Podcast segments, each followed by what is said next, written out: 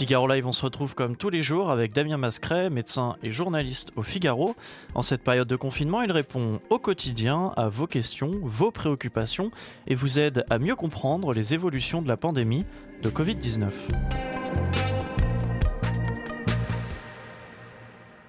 Je sais que vous êtes également sexologue et on avait une question sur, euh, sur Facebook qui nous demandait si on pouvait faire l'amour en période de confinement. Ça, c'est intéressant notamment parce qu'on sait que euh, eh le confinement, c'est aussi difficile euh, psychologiquement. Alors, pour les célibataires, on en passe, mais pour les couples également, est-ce qu'on peut peut-être les rassurer là-dessus? Alors euh, évidemment, à partir du moment où vous êtes euh, confiné euh, avec avec quelqu'un, on considère qu'il y a des échanges qui sont nombreux. C'est pour ça que c'est la période quand l'un des membres d'un foyer est malade est très compliquée parce que l'isoler du reste de la famille, c'est très difficile. Évidemment, il faut s'efforcer de le faire et donc avoir une chambre pour dormir seul, avoir des couverts spécifiques, ne sortir que pour aller dans les pièces nécessaires comme comme les toilettes ou la, ou la salle de bain euh, mais évidemment, euh, quand on n'est pas euh, infecté, ou en tout cas on ne le sait pas, eh bien évidemment qu'on a une vie commune qui fait qu'il y a des échanges. Et d'ailleurs, on sait que c'est un mode de contamination importante dans, les foyers, évidemment,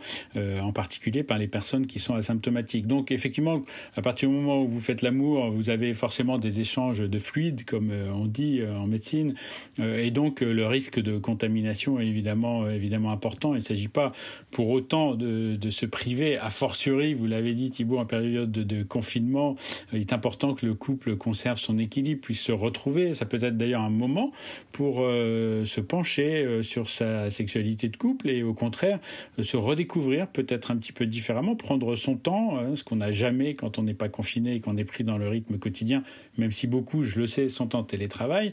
donc c'est important pour l'équilibre de conserver cet aspect des choses, même si encore une fois, tout le monde n'a pas les mêmes euh, conditions euh, de confinement et donc euh, ça peut être un peu compliqué.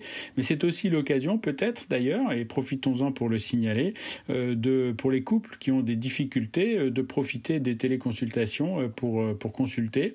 alors pas moi, hein, je ne téléconsulte pas, mais mes, mes confrères évidemment, de consulter des sexologues, des psychologues, des psychothérapeutes, peut-être pour entreprendre effectivement des thérapies que vous aviez reportées par manque de temps.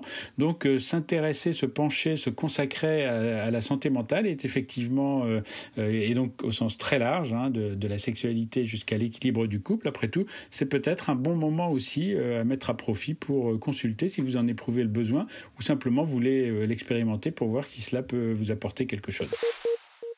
Face à cet euh, enjeu psychologique qui est euh, la crise sanitaire que l'on connaît, Damien, je pense qu'on peut rassurer les personnes qui vivent mal et qui, à leur grande surprise, euh, sont un peu déprimées pour certains. Et à l'inverse, il y a aussi des choses qu'on peut faire pour euh, au quotidien prendre des habitudes et, mieux vivre ce confinement. Oui, alors bon, évidemment, je suis pas psychologue, euh, je vais pas parler à leur place, mais euh, c'est vrai que ce changement de rythme de vie est effectivement difficile.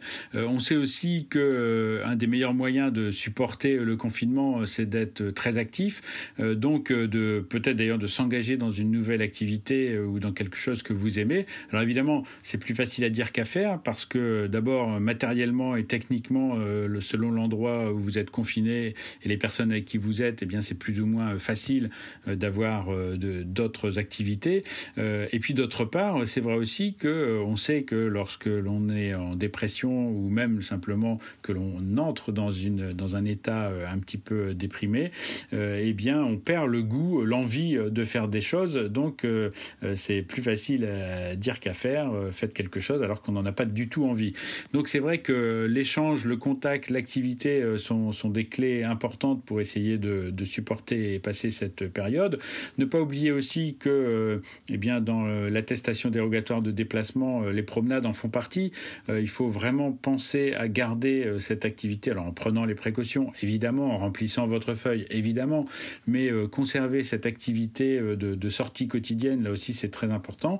et puis, vous, là aussi, sachez que le, comité scientifique dont on parlait tout à l'heure, aux côtés du gouvernement, eh bien, a ce souci et dans le rapport du, 2 avril, eh bien, déjà été évoquée la question de la santé mentale de la population et donc de la nécessité de raccourcir au mieux le, le, confinement, même si on nous a annoncé la date du 11 mai, eh bien, après tout, peut-être que certaines mesures pourraient être allégées au fil des semaines selon l'évolution de l'épidémie. Euh, ça ne voudra pas dire qu'il faut abandonner les mesures barrières, mais peut-être qu'on nous autorisera euh, à faire euh, plus de choses en toute sécurité, parce que c'est vrai qu'aujourd'hui, il faut bien dire, les mesures sont assez radicales, assez fermes, parfois pas justifiées scientifiquement, hein, puisque évidemment, après tout, se promener seul à vélo en montagne ou aller se promener dans un bois où voilà, vous n'êtes pas avec, avec d'autres personnes qui ne sont pas au foyer avec vous d'habitude, il n'y a, pas, a pas de risque que vous les contaminiez ou que vous soyez contaminé, mais on voit bien qu'il était difficile de faire du sur-mesure et qu'il a bien fallu euh, prendre des mesures euh, larges. Donc euh, ne perdons pas espoir, peut-être que tout ça va s'adoucir au, fil, au fil des jours et non pas simplement commencer à s'adoucir le 11 mai.